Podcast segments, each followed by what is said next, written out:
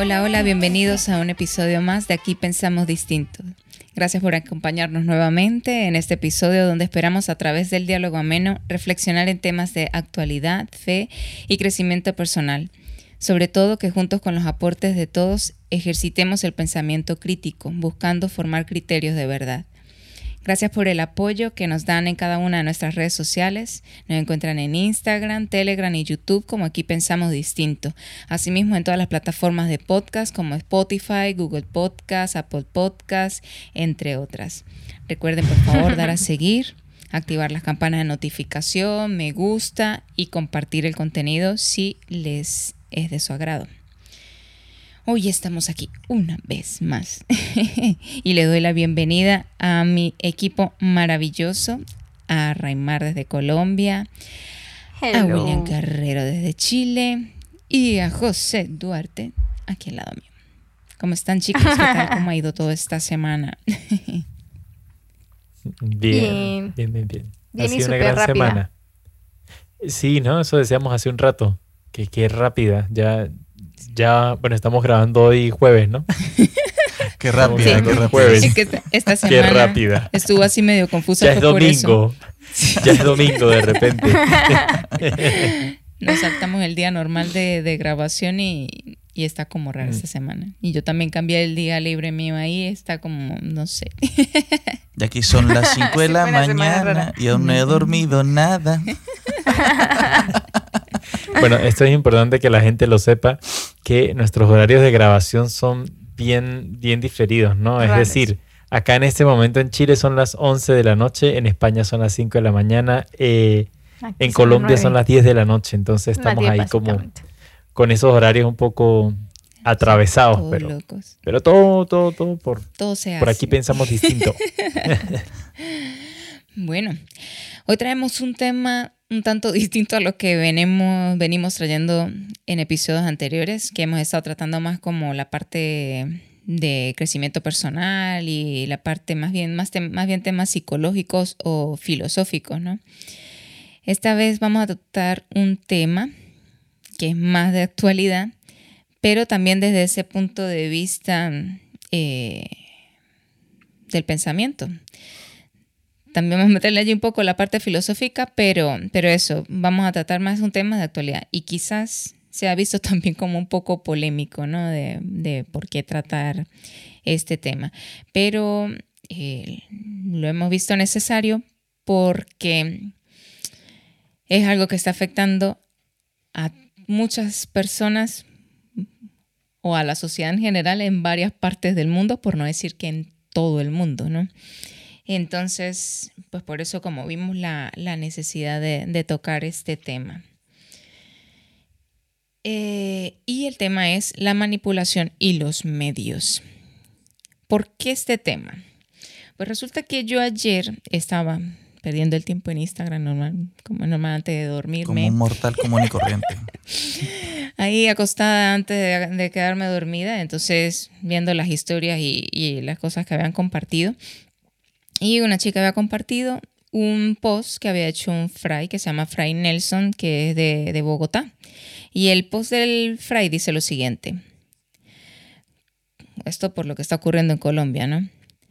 Cuando una protesta empieza por un motivo y luego pasan a otro motivo y luego a otro, ¿usted qué piensa? Otra pregunta. ¿Estos cambios de motivos son casualidad cosas que se le fueron ocurriendo por el camino. Y la última. Ya sabemos quiénes están a la cabeza de organización de un movimiento que tiene fascinados a tantos jóvenes universitarios. Si este mensaje le hizo pensar, compártalo. Vale. Yo veo el mensaje y entonces, claro, yo digo, bien. Lo compartió Milagros. ¿Ah? No. Lo compartió. No, no, no. No, yo, yo por lo La hizo pensar, pero no lo compartió. Pero claro, yo veo el mensaje y digo, vale, está llamando a reflexionar, ¿no? Yo lo veo así. Está llamando a reflexionar porque, claro, empezaron las, las protestas ahí en Colombia por lo de la reforma, pero al final derogaron lo de la reforma y las, las protestas han continuado, ¿sí? Se sabe que hay otros motivos por lo que protestar, eso se entiende, pero es la situación como tal, ¿no? Que, las protestas se continuaron y el, el, paro continuó y ya la protesta no es lo que inició al principio, que era lo de la reforma, sino que ahora es un combo de cosas más, ¿no? Entonces, claro, él está llamando a reflexionar, pero entonces yo, sabiendo cómo ocurren las cosas, me fui a los comentarios y claro, me quedé loca al ver cómo le daban la vuelta a la tortilla, ¿no? O sea, o se apasionaban pensando que este, este mensaje de este fraile era un ataque a los que estaban haciendo las protestas, cuando lo que estaba llamando era reflexionar, de verdad, buscar cuál es el origen de estas protestas actuales. Entonces, claro, por eso, más la experiencia que tenemos nosotros de todo lo que hemos vivido en Venezuela.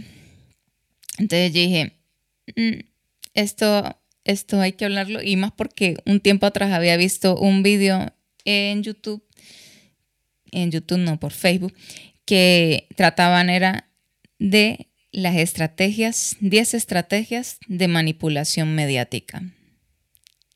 Iba por ahí la cosa. ¿Ustedes qué opinan de todo esto que han visto de Colombia hasta ahora y, qué les hace pensar este post de, del fraile? No me toquen ese vals porque me mata. sí. Y ya me lo canta. Como ella nadie más. Ay, hay que dejar que la juventud hable, porque la juventud tendrá mucho que decir. Hace 10 años yo también pensaba distinto que ahora.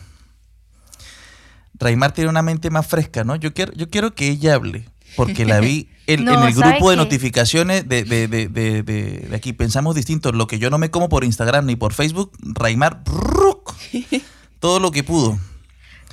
Entonces, Raimar, Raimar porque... coméntame. No, es que sabe que hablar un poco acerca del tema, eh, yo, usted no escuchó todas las notas que yo envié. Ni loco, ni loco. Pero, pero ahí decía, ahí hablaba justamente de lo difícil que ha sido eh, como venezolanos viviendo en Colombia hablar del tema. Por ejemplo, y siento que yo me he tenido que callar, algo así. Ah, ya sé por qué se están riendo, pero bueno. lo acabo de hacer. cuenten el chiste porque, ajá. Bueno, eh, bueno, el chiste es que a mí siempre, como verán en todos los videos, se me sale el por ejemplo y el algo así. Ah, ok. Entonces, eh, se, me acaba de salir las dos al mismo tiempo. Pueden proseguir a reírse y a revisar todos los videos anteriores para que se den cuenta y afirmen, confirmen. Algo así, algo así.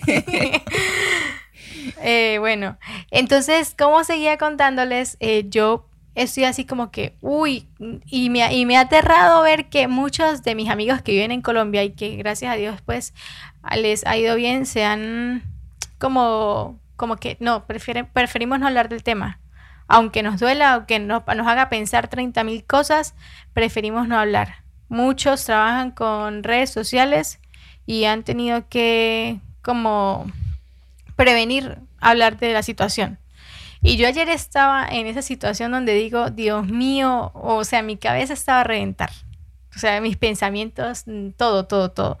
Y lo decía era justamente por, por la manipulación que existe a través de los medios, por la desinformación, por la falta de conocimiento, porque aunque la gente diga que no, que no, que es más, más la situación del país, créame que no conocer ciertos temas nos hacen caer en esos problemas de manipulación y en esas confusiones sociales que por lo menos nosotros hemos vivido. Entonces, bueno, ahí, me quedaba, ahí me quedé yo con respecto al tema, porque yo decía, no, yo todo lo que dije en el grupo no podría decirlo justamente por lo mismo. Y pues en ese momento lo digo abiertamente, pero es así, o sea, siento que los venezolanos nos hemos sentido limitados al momento de hablar, porque al parecer pues no tenemos derecho a esto sí, para esto se utiliza la palabra derecho en este caso, que también es algo que han manipulado y han transversado. Mm, a opinar, aún así mi cédula diciendo que yo también soy colombiana. O sea, es muy chistoso porque yo voy a votar en las próximas elecciones de Colombia. así haya nacido en Venezuela. Claro. Porque ahora es mi país de residencia y ahora pues tengo, si yo vivo acá y, estoy, pues igual me interesa la sociedad en donde vivo. Y como colombiana también, eh, todo lo que le afecta al país me afecta directamente a mí, porque políticamente dependo del gobierno de Colombia en ese momento. Ah, ahí, bueno, continúen. ahí cierro mi primera parte. Sí, que yo, la escucho solamente, la, la noto muy apasionada. Hasta ahorita la notas, si lleva como cinco horas por el WhatsApp dándole, dándole, dándole, dándole durísimo. Bueno, abuelita, coméntame tú un poco. Bueno, ¿qué les puedo decir? Eh, las palabras de este, de este fray son, son muy sabias, ¿no? Eh, hace filosofía, ¿no? Busca la reflexión y ir al origen de, del problema, ¿no? ¿Qué es lo que está ocasionando realmente esta situación, especialmente con nuestros hermanos de Colombia y bueno, las distintas situaciones que ocurren en el mundo, ¿no? Preguntarnos por qué, ¿no? ¿En, qué minuto, en qué minuto los, los mandatarios de repente yo, decía en estos días, ¿no? ¿En qué minuto un presidente se vuelve tirano? ¿En qué momento un presidente se vuelve, saca las garras y, empieza a, azotar a su pueblo, ¿no? Aquellos mismos que fueron los que, lo eligieron.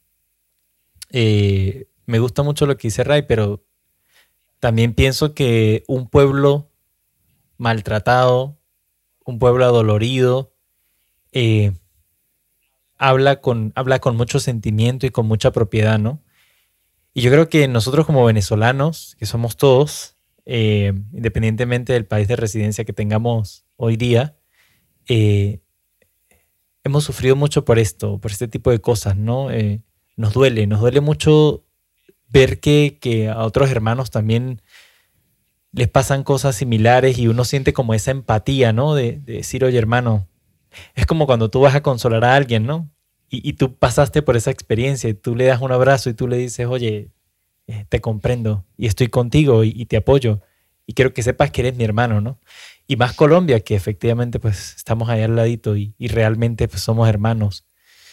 Yo realmente pienso que podríamos hablar desde el dolor y convertirnos de repente en seres parcializados o podríamos hablar desde la paz y realmente encontrar una conciliación y, buscar eso, ¿no? Me encantaba la oración de milagros cuando lo decía hace un rato eh, en la oración antes de iniciar este podcast, ¿no? Hablaba de la paz y que el Espíritu Santo nos regalara la paz.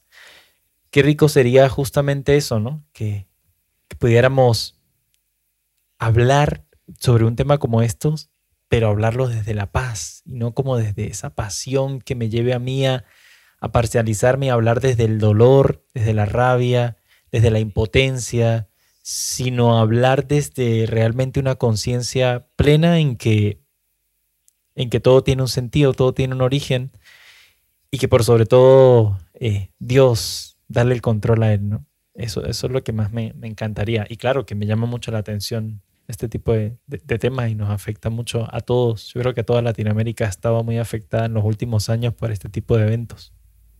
Chile, por ejemplo, hace dos años le ocurrió lo mismo. Y Perú, ahora que también está en una situación similar. Y es que por eso era que yo, teniendo en cuenta lo que dice William, por eso era que yo le decía, aparte a, Milagros, como que mm, tengo que como liberar todo eso antes de uno entrar como a hablar de esos temas, porque porque como son tan profundos, tan de uno como parte de la sociedad, pues uno dice, no, Señor, ayúdeme a tener la paz y que justamente las palabras que uno utilice pues sean las más indicadas para no herir susceptibilidades de, todas las personas que en algún momento estén viendo este podcast, estén escuchando este podcast. Ya, es que lo fundamental de entrada a este tema es que podamos entender que lo que hay que retirar, por más que cueste, son las pasiones. Porque cuando estamos apasionados, estamos ciegos. Y al estar ciego entonces es que somos víctimas de todas estas manipulaciones que, que se dan. Por eso es que es lo primero que deberíamos hacer. O sea, yo sé que es difícil porque cuando uno ve situaciones de injusticia o uno se ve vulnerabilidad a su seguridad o su estabilidad o, o como esas condiciones donde se siente seguro, pues obviamente va a reaccionar, ¿no? Pero... Da miedo. Ah, en el podcast anterior. claro, exactamente. Pero, pero es eso que, que si nos dejamos llevar es por esas emociones, no vamos a ver con claridad la realidad de, de, la situación en la que nos encontramos, ni vamos a tomar las decisiones que de verdad nos favorezcan. Entonces, es por eso que de entrada lo que se pide es sacar la, la pasión que nos mueve en estos momentos para tratar de, de incentivar el pensamiento crítico, que reflexionemos de verdad la situación con, la sangre fría, por así decirlo. Y José, que no habla nada que va a decir. Yo puedo hablar, yo puedo hablar. Yo puedo hablar. Diez años después, diez años después. Yo veo a la gente apasionada y me gusta porque admiro cuando la gente, ¿no? Se, se desemboca sus sentimientos y puede expresarlos.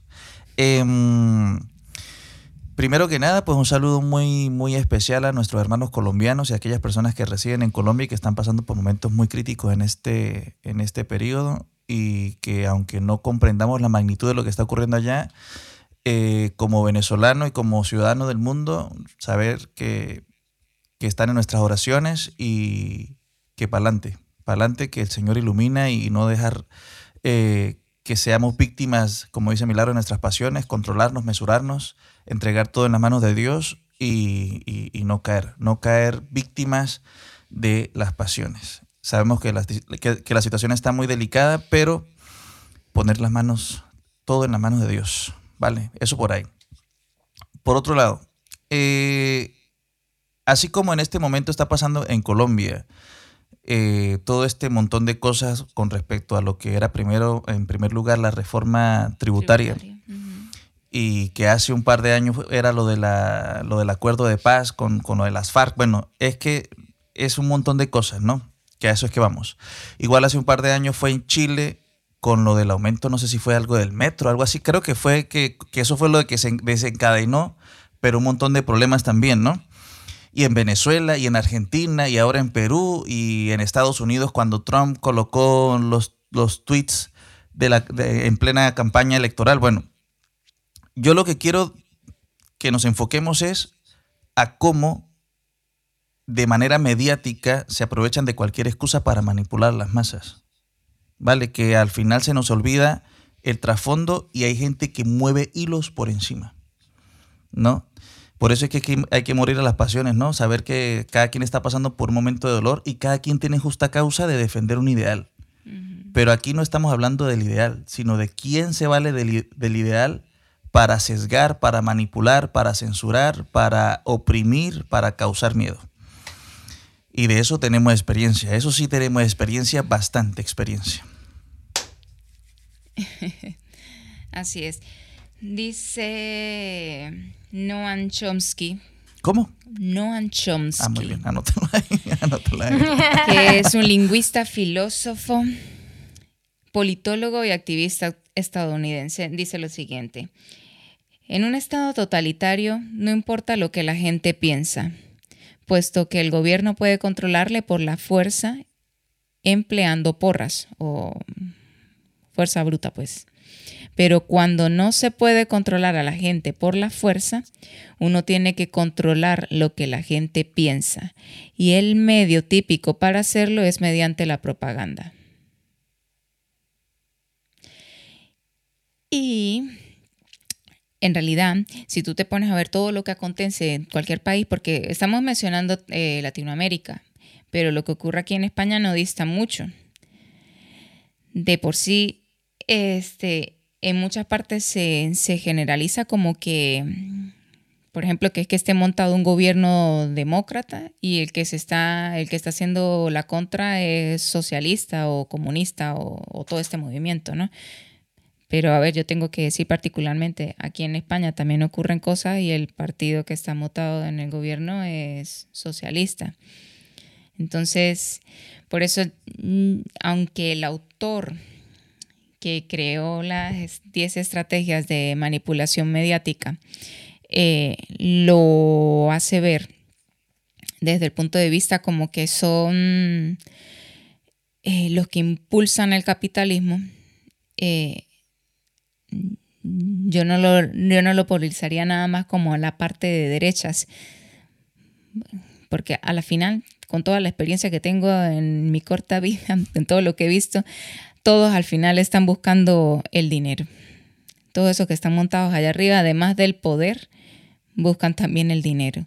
Tú los ves a ellos hablando de, de, equidad, de igualdad, de etcétera, etcétera, etcétera, y al final cuando llegan allá al poder, pues... Eso es una forma más de manipular, como estás diciendo. Exactamente. Todo este, todos estos discursos, claro. finalmente. Sí, porque uno siempre sabe la posición de, de los líderes políticos, así hablen de pobreza y de equidad. Claro, exactamente. Ellos están, al final están buscando sus propios beneficios es que empiezan siempre con ese discurso tan lindo que, bueno, cualquiera se lo compra y, por eso yo lo decía al principio, ¿no? No sé en qué momento se vuelven tiranos, en qué momento cambian ese, ese discurso, poco a poco empiezan a, cambiarlo, ¿no? Con actitudes, con reformas, con, con una cosa y otra que, que no beneficia al pueblo. Finalmente el beneficio es para ellos, para mantenerse en el poder y bueno. Bueno, pero yo perpetuarse. Para defender el tema, porque creo que se puede ir por los tintes políticos y no creo que ese sea el caso. ¿Vale? Porque hay que aclararlo otra vez. Eh, no solamente los que gobiernan. Hay muchas facciones eh, en la sociedad que se valen de, esos sistemas de manipulación mediática, ¿no? Muchos lobbies, mm, muchas organizaciones que se valen de la propaganda para manipular. O sea, porque estamos hablando, que no solamente de política, es una política, pero no solamente de los de los que gobiernan. Ya, es que obviamente esta manipulación va más allá, o sea, no es solamente de los que se van a montar en el poder, es lo que conviene en el momento a los que están allá arriba, esa a los que controlan el sistema. Ya. así es que así es que le llama el, el autor de estas estrategias. Que estas 10 estrategias de manipulación, que ya se las voy a mencionar, eh, en un principio fueron atribuidas al que, al que cité hace un momento, a Noam Chomsky, pero en realidad pertenecen es a un escritor francés que se llama Sylvain Tinsit y las formuló en el 2002. Ese es el autor real de estas 10 estrategias de manipulación.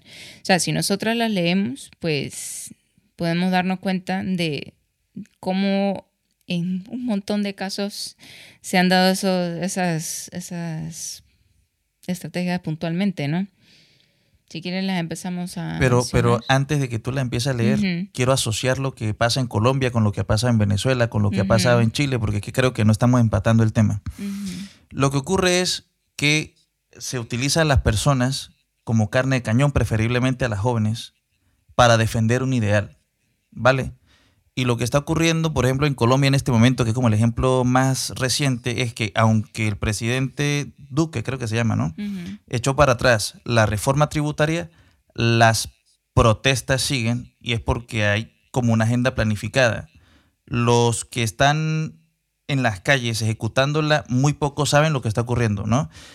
Detrás hay alguien que domina la estrategia y quiere otro, otro o sea, la reforma tributaria era como, como el motivo para, para, estallar lo que está ocurriendo, pero se le informa lo, meticulosamente necesario a los que están en la calle, ocultándoles la verdad, ¿no? Lo que hay detrás, algunos intereses detrás. En un momento ocurrió así en Venezuela también, ¿no?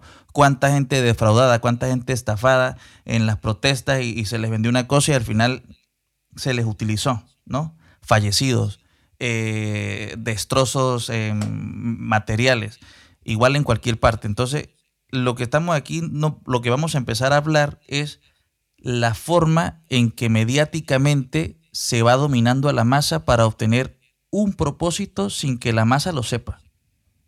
Aunque por fuera se les venda como que estamos protestando, como que estamos luchando por unos derechos, como que Claro, que de por sí, Que por sí lo que ocurre es que mucha gente normal, ajena a todo y que de verdad que está buscando por, por el bienestar de la sociedad, salen en estas protestas y mientras están en la protesta ven todo que transcurre de manera normal.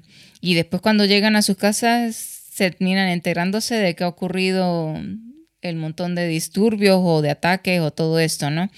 Porque, por ejemplo, en Venezuela también ocurrió así un montón de veces, pero es porque esas cosas están preparadas muchas veces para que ocurran así de esa forma. No por, no por nada suelen utilizar a los jóvenes, ¿no? A los universitarios, a los bachilleres. Esos son los que más de carne de cañón van a servir. Pero prosigue. Please. Vale, miren, la primera estrategia de manipulación usada es la distracción. Ah, como los magos. Sí. Que la distracción consiste en lograr desviar la atención del público de los asuntos importantes. Esto es lo que conocían los romanos en la antigüedad, que era lo que aplicaban de para el pueblo pan y circo. Que entonces ellos trataban de mantener a la gente como distraída de lo que verdaderamente estaba ocurriendo, de los problemas que estaban sucediendo. Eh, y por eso existía lo que era el circo romano y, les daban la, comida. Y entonces la gente llena con bebida y, entretenida, pues no, no le prestaba atención a las cosas que verdaderamente eran importantes. Entonces, ejemplos por ejemplos de esto claro los magos, el mago usted le va diciendo no tengo nada en esta muñeca y con la otra mano ya está moviendo el, truco exacto. va porque va desviando la atención. no está concentrado ahí. Va desviando la atención claro. De esto muchas veces hemos visto por ejemplo cuando cuando veíamos a dos X eh, políticos por ejemplo peleando. Dígame, por ejemplo, cuando, cuando se armó lo de la mesa esta de diálogo allá en Venezuela. Eso todo fue un, teatro, eso fue, armaron un, circo realmente, que era todo chistes, era risas. Y mientras tanto la gente como a la expectativa de, de qué va a pasar aquí, ¿no? Y así, lo otro que también se usa obviamente son los medios. O sea, las, las series, las novelas, o sea, tener a la gente invadida de, y ahora más, que ahora tenemos todas las estas plataformas de streaming, o sea, ahora es más fácil. Ahora cada vez estamos más distraídos porque y entre las redes más estúpido sea el entretenimiento, más fácil, más fácil. Instagram, TikTok, y va a ser cada vez más estúpido y la gente va a estar más distraída, más entretenida. Eso es lo que importa, tener a la gente distraída. Claro, antes, antes dependíamos solo de la televisión, porque era el único medio que estaba, y teníamos que apañarnos, era con lo que los medios... Y la radio. y la, bueno, y la radio. Y teníamos que quedarnos, era con lo que ellos nos mostraban, pero ahora, pues nosotros mismos ponemos lo que, lo que queremos, ¿no? Ahora parece, parece que tenemos el control, parece que definitivamente, mire, todo lo que es publicidad, ¿no? Los que son publicistas, los, los que trabajan con medios de comunicación, eh, buscan dominar a las masas porque eso, manipular, y ellos sí que nos conocen, ¿no? O sea, de pana que buscan conocernos así a profundidad, saber qué pensamos, cuáles son nuestros gustos, cuáles son nuestros intereses para ahí darnos, ¿no? Y, entonces, pues uno decir, ok, juegan con nuestras necesidades, juegan, como tú decías al principio, milagros, con nuestra vulnerabilidad, ¿no? Eh, con lo frágiles que somos en, distintos sentidos. Y entonces eh, es difícil, es difícil. Tantas promesas y tantas cosas que, a veces nacen de ellos y finalmente las soluciones no están, ¿no? Las soluciones realmente no, no llegan, no son. Porque jugaron primeramente con eso para, para confiar. No es como la persona que se te, se te acerca a ti y te, y te calienta la oreja. No sé cómo, ¿Cómo lo dirán en España, no? Pero saben que nosotros en Venezuela lo entendemos. En calentarse, la oreja, calentarse la oreja. Aquí se dice calentarse la oreja. ¿Ah, sí? Ah, bueno. O como dice la abuelita mejor, le pintan a uno pajaritos preñados. aquí es vender la moto. Aquí le eh, venden la moto. Se dice, ah, le venden la moto. Venderle la moto a alguien. la, jerga española. Bueno, el punto de esto es que, que como esa persona que se te acerca a calentarte la oreja y tú caes. Caes porque cuando te calientan la oreja te dicen lo que tú quieres escuchar suplantan un poco tus necesidades para después generarte más necesidades y que tú sigas dependiendo de eso. Ahí está el detalle. ¿Sabes? en, este caso de la publicidad te intenta vender un servicio, pero que realmente es algo efímero y después tú vas a necesitar de eso. Lo vemos eh, en las máquinas, ¿no? En, los computadores, por ejemplo, necesitan actualizaciones. Ya llega un punto de tanta actualización que tienes que cambiarlo y decirnos, ya este no me sirve. ¿En cuánto tiempo? ¿En dos años? ¿En un año? Ni sí, cada cuánto estamos ahora cambiando. Todo, bajo todo ese sentido nos manipulan. Entonces, la manipulación es estar actualizados y, más que estar actualizados es que es para ellos seguir ganando y seguir vendiendo una forma de manipularlos al final. Obviamente que, por ejemplo, hay cosas que son avances, ¿no? Para que, por, en el caso del, de los teléfonos o eso, pues son avances, pero también, bueno, ahí adentro viene porque van a decir como que no, pero no es manipulación, sino que son avances tecnológicos y todas esas cosas. Pero entonces no que dije como que de repente hay una diferencia ahí entre la manipulación con el avance. Pero, que, nosotros como seres humanos somos tan tontos. Me, acuerdo que hace, qué sé yo, hace 30 años, que sí, como 30 años, 20 y pico de años, la gente tenía un temor increíble porque se les espiara, ¿no? ¿no? Que se les espiara. Ay, sí, es que, verdad, que todo, todo era cámaras. Aquí hay una cámara, allá hay otra cámara. Me tienen pinchado el teléfono, me tienen... Y cuando hablo de teléfono, es el teléfono este, hasta el, de, reditas o el de botones, así. Bueno, claro, somos tan tontos que ahora las cámaras las cargamos encima. Y de que nos ven, nos ven. Claro. Yo no puedo decir que no existe, eh, porque de, qué manera nos están nos está manipulando si no es a través del, del espionaje. Velado velado, por ejemplo, porque yo digo aquí, quiero, en estos días estaba hablando con William, ¿no? De que quería una guitarra. ¿Qué pasa eso siempre? Que si una guitarra Les Paul, que si una guitarra no sé qué, y empiezo a nombrar una marca, ¿no? Harley, ¿cómo se llama? Harley Benton o lo que sea. Fender o lo que sea. Stratocaster, una guitarra Stratocaster, una guitarra Telecaster, no sé qué. Y ya el teléfono con la publicidad, con la publicidad, con la publicidad, con la publicidad. Si yo digo viajar, ¿no? Ya tengo cinco compañías que están pendientes de, ofrecerme sus productos. ¿Mm?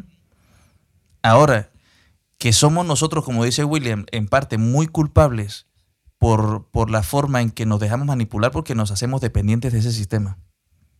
¿Vale? Porque nos da pereza pensar.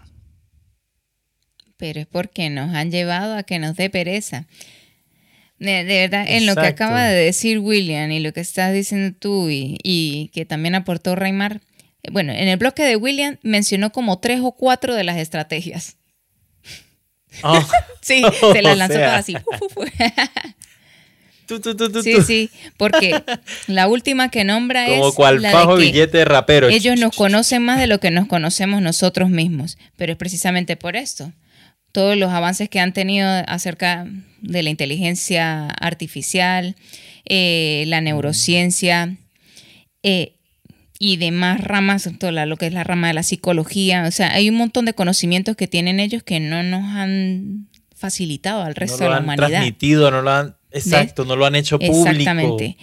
Yo estoy consciente de eso, también creo en eso. Yo creo en eso. Ya, y es así. Porque, ¿En serio? Porque ellos tienen años, años, sobre todo la parte de publicidad, de mercadeo, todo lo que tiene que ver con los medios, ellos tienen años conociendo esto y aplicando estas estrategias. O sea, esto no es algo nuevo, esto viene de hace mucho tiempo atrás. Entonces, por ejemplo, con esto de los móviles, tienen todos nuestros datos. O sea, cualquier consulta que nosotros hacemos a través del teléfono, lo mismo que dices acerca que nos están escuchando. Ya, y es que tiene un, punto, un punto en el mapa, GPS y todo. Si quieren saber dónde está uno, hasta lo pueden localizar a uno, o el teléfono, mejor dicho, pero, pero es increíble. Claro, bueno, entonces, ¿y para qué usan esto? Para mostrarnos lo que ellos saben que queremos, lo que estamos buscando. Entonces así, estamos viendo Instagram y las publicidades empiezan a atacarnos justamente con lo que estábamos buscando. O sea, con lo que habíamos hablado, lo que pensábamos ver, empiezan a mostrarnos justamente por allí, pero porque creen que nos tienen controlado. O sea, en el sentido de que... ¿Creen? Yo creo que A ver, porque es que la inteligencia artificial lo que hace es esto, o sea, eso es, son algoritmos que según las tendencias de búsqueda que tú tienes, pues obviamente ellos hacen como un cruce y te van a mostrar lo, que, lo que ellos a partir de esos cruces intuyen que es lo que vas a terminar buscando después. Y así de esa manera es que terminan pues sabiendo qué es lo que queremos. Entonces... en, el caso, en el caso de la masa, en el caso de la masa, el que domina el medio domina la masa. Yo creo que el peor poder, el peor poder de todos es el poder mediático, ¿no? Eh, es una gran responsabilidad, ¿no? Por, eh, nosotros, por ejemplo, en este momento estamos emitiendo un podcast y tenemos una responsabilidad a través de un medio de comunicación actual, ¿no? Como lo es el Internet y el YouTube. Nosotros consideramos que tenemos una responsabilidad y tratamos de que las personas que se conectan con nosotros, pues piensen y liberen su, mente y puedan compartir con nosotros su criterio. No, no intentamos imponerles el nuestro, ¿no? porque en la diversidad está el gusto y está la vida misma. Pero hay gente que sí utiliza los medios para, para satisfacer su propio ego, sus propias necesidades, o más que necesidades, sus caprichos. ¿Y qué pasa? Que cuando se posee un medio de comunicación, se puede manipular la verdad, se puede elaborar la verdad se puede construir una realidad, ¿no? Todo lo que se ve a través de una pantalla, como es la ventana que tiene mucha gente, ¿no? Llámese prensa, llámese eh, televisión, llámese ahora servicios de streaming también, da igual, da igual. El que tiene el medio tiene el poder. Fíjense, por ejemplo, cuando yo comentaba el caso del presidente, del expresidente Donald Trump, cuando hizo no sé qué tweets, ¿no? Acerca del asalto al Capitolio, lo que hubo allá, que fue grave, ¿no? También.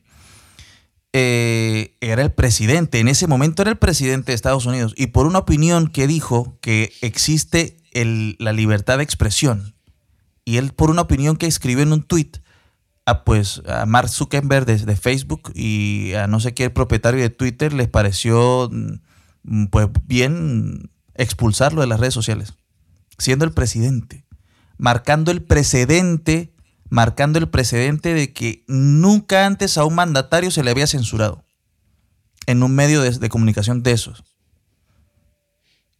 Entonces, ¿qué esperamos el resto? Las grandes corporaciones ahora son las que tienen la, decisión en sus manos de qué es lo que es la verdad o qué no. Aquí en este podcast podemos hablar de lo que se nos... En este podcast podemos hablar de, de lo que se nos dé la gana. Hasta el punto en que alguien detrás de la pantalla y que tenga acceso a cuentas de administración en YouTube, por ejemplo, o en Spotify, no le guste lo que digamos. ¿Ves? Porque vaya en contra de lo que se le está vendiendo a la masa. ¿Ves? Leyes para tal cosa, anti tal cosa. ¿Ves? Que hasta me da miedo decirlas porque yo quiero cuidar este espacio. O cuando tenía servicio de té que me tocaba cuidar lo que yo decía. Es tan, tan delicado que estaba vetado, por ejemplo, decir palabras, por ejemplo, eh, sexo. El algoritmo de YouTube me podía tumbar el video. Que yo dijera la palabra abuso. ¿Qué estamos esperando? ¿Por qué? Porque eh, YouTube, como todas estas plataformas, como la televisión, como la radio, todos tienen un editor, un jefe que dictamina qué puede y qué no sirve. Al principio, por ejemplo, YouTube era un medio de comunicación lo más de chévere, ¿no? Ah, bueno, más que medio de comunicación, un medio de, expresión, de, subir videos y que cada quien hiciera lo que era la gana, ¿no? Pero cuando cambió, cuando cambió, cuando entraron las grandes corporaciones a apostar la pasta para la publicidad. ¿Ves? Al fin, lo que pasó con Facebook también, ¿no? El año de las elecciones en Estados Unidos. Utilizaron los cookies de Facebook para venderle a, los usuarios de Facebook en Estados Unidos eh, publicidad anticandidato de presidencia según las búsquedas, ¿no? Si la persona era muy racista o tal cosa o tal, entonces le ofrecían el candidato. ¿Dónde está entonces la, verdad? ¿Dónde está si nos están manipulando por todos lados? Y la gente va feliz y contenta y, nadie dice nada, nadie hace nada. Estamos como. Bueno, es que mira, ahí mismo a Reymar lo que le pasó hoy con las historias que publicó ayer. y es, chistoso porque yo no decía nada.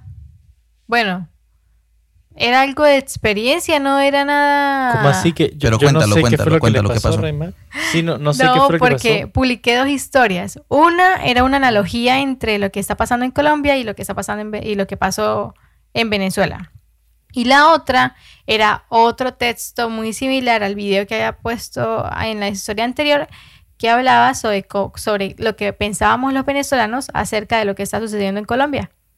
Y ¡pum! tumbadas las dos historias. Me dejaron la tercera historia que hablé de lo que... De Instagram. Sí, yo amanecí en la mañana y yo, uy, ya, ¿cómo así? Yo tenía como cuatro o cinco historias y cuando vi, eh, tenía dos menos. Me dejaron una que hablaba como más de mí. De, ah, en la, en la última historia eh, hablé como más limitado.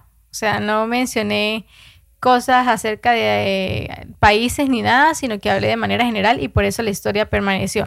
Pero las otras dos fueron eliminadas. Y a muchas personas, imagínense, si se la tumbaron a Donald Trump, me la tumban a mí.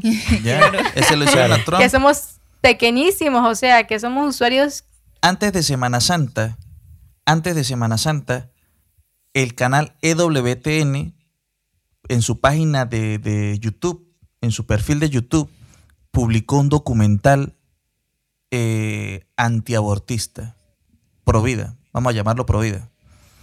Y, y YouTube le salió de, de, allá abajo, que me da mucha rabia, casi lo digo, pero le salió de allá abajo a YouTube, eh, bloquearle el perfil para que no pudieran transmitir en vivo para que no pudieran emitir, ¿no? Es una sanción, ¿no? El que no conoce el mundo de YouTube dirá, bueno, bueno, que no puede transmitir en vivo, puede seguir subiendo videos. Lo que ocurre es que ellos lo hicieron a propósito, sabiendo que venía la Semana Santa y EWTN no pudo eh, transmitir ninguna de las actividades que hizo el Papa en el Vaticano durante Semana Santa en directo. Claro, porque la sanción fue justamente Jueves Santo, Viernes Santo, y, las fechas centrales. En Instagram, al grupo Emanuel, por ejemplo, y a otros, a otros servidores músicos y predicadores en Instagram, les han tirado la cuenta por, por discurso de odio, le llaman ellos. ¿no? Entonces los medios son los que, los que dominan la verdad, lo que les digo yo. En teoría de sistemas de la UNED, una materia que viene en el tercero, en cuarto semestre, decía que la verdad, que había muchos tipos de verdad, ¿no? Hablando de verdad, que, eso es una falacia, pero que había muchos tipos de verdad y que, y que una verdad, un tipo de verdad se llamaba la verdad consensual. Es cuando dos o tres más personas se ponen de acuerdo para decir que algo es así, aunque no lo sea. Y si alguien entra por el hilo, entra por el hilo y si no, no. Pues ahora a punta de esa verdad consensual nos tienen arrinconados. Ahora lo que se está protegiendo es una agenda. ¿Vale? YouTube vende espectáculo, Instagram vende espectáculo, TikTok, la prensa, la televisión, la radio, en la calle, los espectáculos, conciertos, ¿no? Películas, el cine, a la gente se le está distrayendo. Si tú dices algo que va en contra de la agenda, te van a censurar. Por ejemplo, lo que, lo que le pasó a Raimar. ¿Ves? Porque, porque Raimar quiere pensar de, su forma libre y a la gente es como cuando, cuando vieron Matrix. ¿no? El que no haya visto Matrix, que vaya a correr a, verla porque se estrenó hace 20 años. Pero en Matrix, en Matrix, eh, los que habían salido de la Matrix sabían la verdad y se les perseguía para que no se les dijera a los demás para que no despertaran. Y eso es lo que ocurre.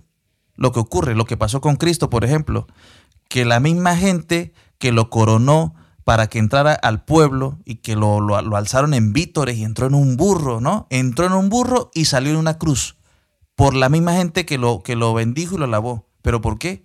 Porque se les manipuló. ¿Ves? Se les manipuló. A través del miedo. Porque también puede ser a través del miedo, ¿no? Ya, ya, es que ahí como ya se han tocado varios encima, hay otros que también me gustaría tocar, que es, uno, el incentivo a la mediocridad, eh, el afectar en la educación, o sea, crear ignorantes, por así decirlo de, algún modo. Y obviamente, y el otro es usar el lenguaje, o sea, hablar a las personas como si fuesen infantes. Infantilizar el, discurso. El discurso. Entonces, con la parte de la educación que tenemos, bajar los niveles y la calidad de, de educación de manera de que se anule el pensamiento crítico. Es que, es que esa es la clave. Anular el pensamiento crítico. Y si nos damos cuenta, actualmente, de verdad que se han aprobado en un montón de países unas leyes que lo que está haciendo es que el, nivel educativo cada vez sea a peor.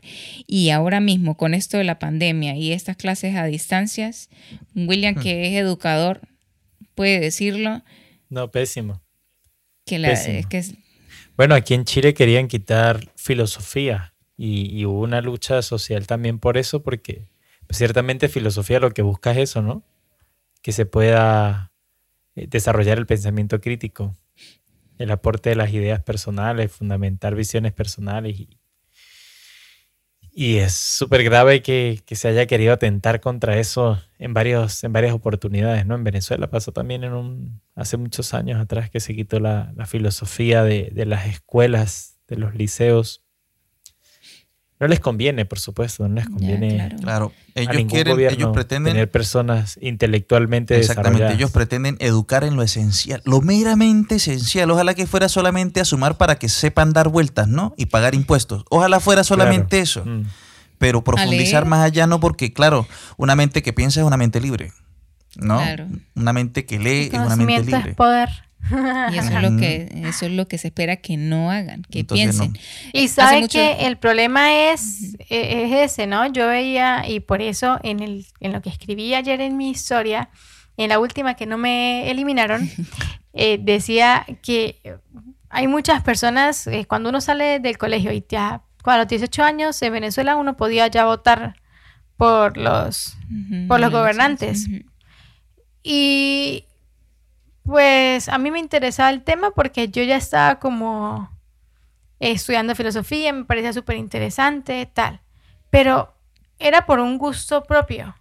Pero la mayoría de personas, de los muchachos, salimos como que nos vamos por el que mi familia vaya, nos vamos por el que diga que esto es lo mejor. Eh, si todo mi grupito va por ese, yo voy por ese porque para no quedar por fuera y aparte, exacto, porque tengo que entrar en el círculo social de ellos.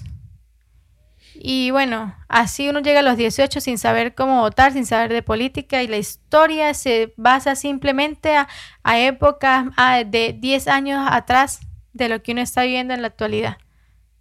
Y que es muy interesante, sí, a mí me fascina la historia, pero hay muchos procesos de la historia que dejan de, de enseñarse dentro de la educación que son necesarios para vivir en sociedad.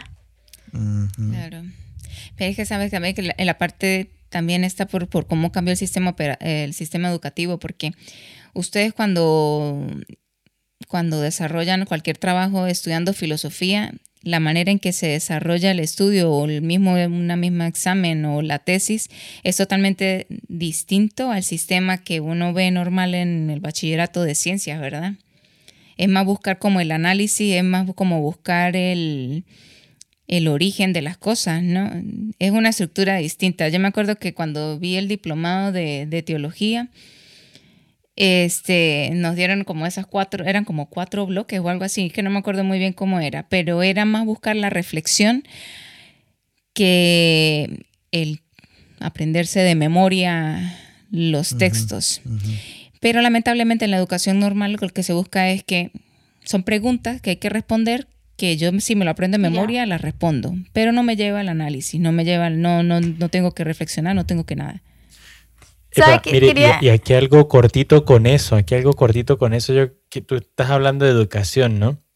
En estos días, en una clase, escuchaba a mis estudiantes decir, por ejemplo, no, profe, es que así nosotros no estamos aprendiendo nada. Desde el año pasado que estamos en clases online y no estamos aprendiendo nada.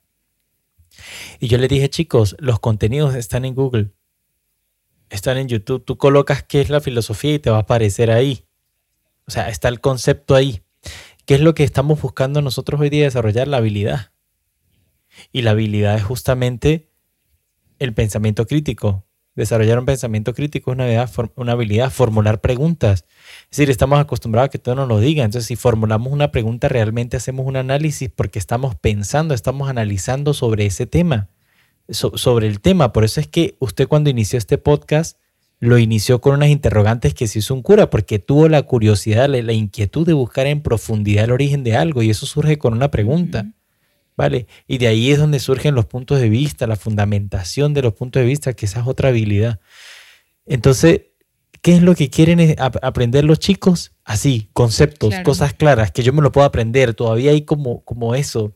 Y no, lo importante es la habilidad, ¿no? Que podamos desarrollar esto, pensar, analizar, reflexionar que sean estas las habilidades que realmente nosotros podamos aprender. Y por eso mismo decía ayer, respecto a eso que me dejó igual pensando, era como que si usted siente que, porque estamos tan manipuladas por ciertas informaciones y todo lo que nos dan, que no nos damos ni a la tarea de buscar o investigar. O sea, nos quedamos con eso y ya. Parecemos y con como, eso basta. Pac-Man, ¿no? Pac-Man comiendo todo lo que... Ah, claro. Sí, y, y como todos lo dicen, suponemos que todo debe ser así. Entonces, si todo el mundo no, y si aquel que es inteligente lo dice, y si aquel que eh, se la pasa en eso lo dice, es porque tiene que ser así, pero no se toma ni el mínimo tiempo para buscar y saber buscar, porque es que colocar solo en Google ahí no significa nada. claro, hay que, hay que, ver las fuentes. Y hay algo que, que acabas de decir tú, Raimar, que también lo utilizan para manipular que para vender una, lo que llaman hoy día fake news, ¿no? Las noticias falsas, ¿no? Las conspiraciones para armarlas. Utilizan a alguien famoso, a alguien que, que, que cale, que a la gente le guste. Ahora el mundo de los influencers, a, todas esas personas, ¿vale? No digo, no digo que, la, que, que, que, en su totalidad, pero la mayoría se pueden prestar, porque para eso está, dice, por la plata baila el, el mono, ¿no? Entonces, tener mucho cuidado con lo que se consume, con lo que se ve, con lo que se quiere mm, de los medios, ¿no? Saber que, como hemos venido tratando en los podcasts anteriores, ¿no?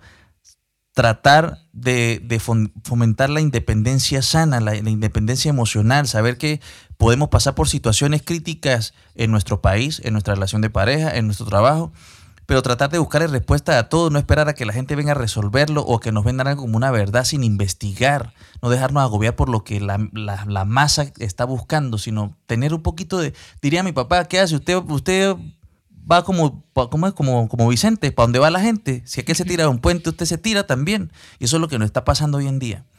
Que nos están, bueno, cada vez más nos están atosigando y nos están presionando. Y aquellos, por lo menos como yo, que soy antisistema por completo, eh, se nos ataca mucho más. Se porque claro, la gente no quiere que uno fomente que otra persona se haga preguntas. Ni siquiera que uno le diga la verdad, sino que otra persona se haga preguntas. Pues muy bien, de verdad. Gracias por habernos acompañado en un episodio más. Ya saben que nos encuentran en todas las redes sociales, como aquí pensamos distinto. Por favor, seguir, suscribirse, compartir si de verdad les parece útil esta, esta información. Cualquier cosa para aportar, por favor, denlo en los comentarios, que eso nos ayuda muchísimo. Y pues los esperamos en el próximo episodio. Cualquier información complementaria sabe que también la colocamos en nuestro Instagram para reforzar eh, las cosas que se hablan en el podcast. De verdad, gracias por estar y pues nos vemos en el próximo episodio. Hasta, el siguiente domingo. Chao.